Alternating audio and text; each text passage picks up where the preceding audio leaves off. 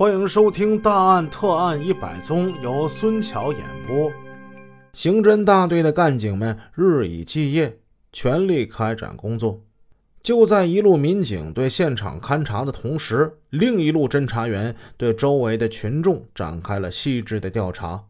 然而，案发地红华小区位于红安县城郊结合部，这是一个开放的小区。小区里不仅没有配备保安，也没有安装视频监控摄像头。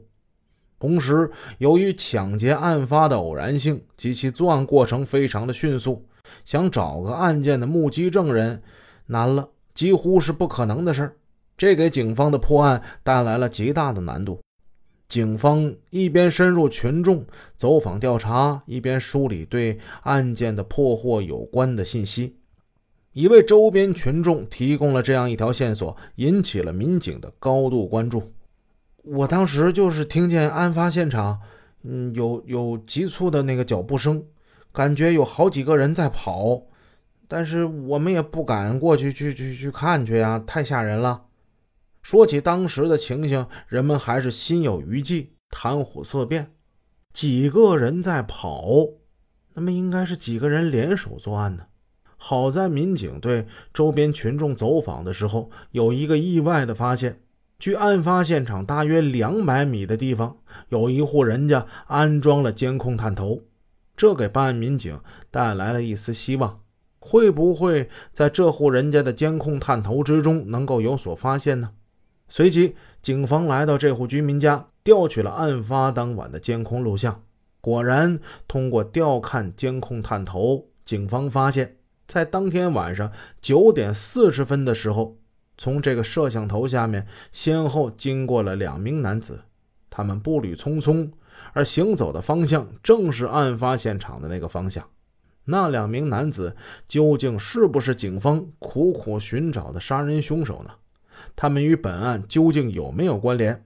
随即，警方对案发之前经过监控画面的这两名男子展开了全面的调查。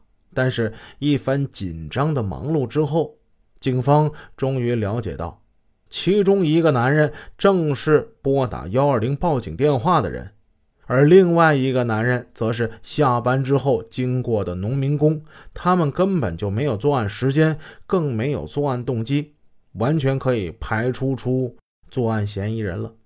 山穷水复，迂回曲折，绕了一个大圈子之后，又重新回到曾经起步的地方。这就是办案的刑侦警员们当时的感受。但是他们深知肩负沉重的责任与担当，他们身后有多少双殷切期盼的眼睛？受害者的家人双眼含泪，痛苦的心还在油锅之中煎熬。前面的路虽然是漫长，但是他们还得打起精神，重新迈步。警方重新梳理思路，决定从受害人案发之前的活动轨迹上进行查找。在接下来的调查之中，警方扩大视频监控调取的范围，并重新调查孔庄梅案发当晚的活动轨迹。在他生命的最后几个小时，究竟与谁接触过？去过哪些地方，做过什么事儿？这些问题应该说是与他最后被杀身亡具有连续性的。但是最终调查的结果却是让人失望。就在他被杀身亡前不到十分钟的时间内，功亏一篑，所有线索全都断了。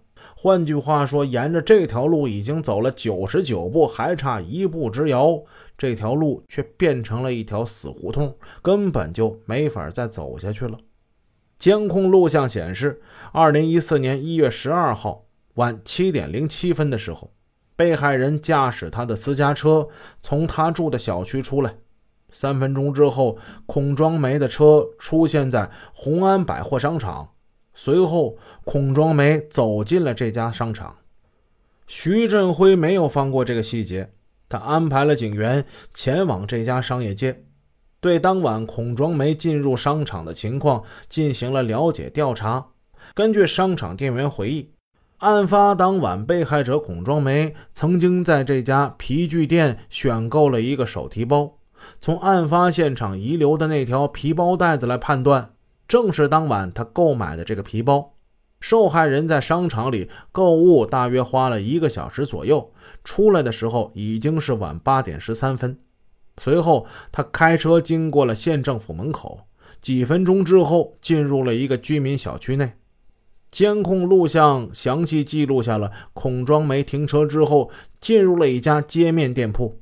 他进入这个小区干什么去了呢？原来这家店铺是一家麻将馆。警方调查了解到，当天晚上到那个小区里边是打麻将去了。随后监控显示，晚九点五十分。孔庄梅提着手提包从这家麻将馆出来了，随后他开车准备回娘家接孩子。整个过程之中，并没有发现任何人尾随在他车后。从麻将馆到他停车的位置，开车行走至少需要三分钟。也就是说，孔庄梅停好车的时间应该是晚上九点五十三分。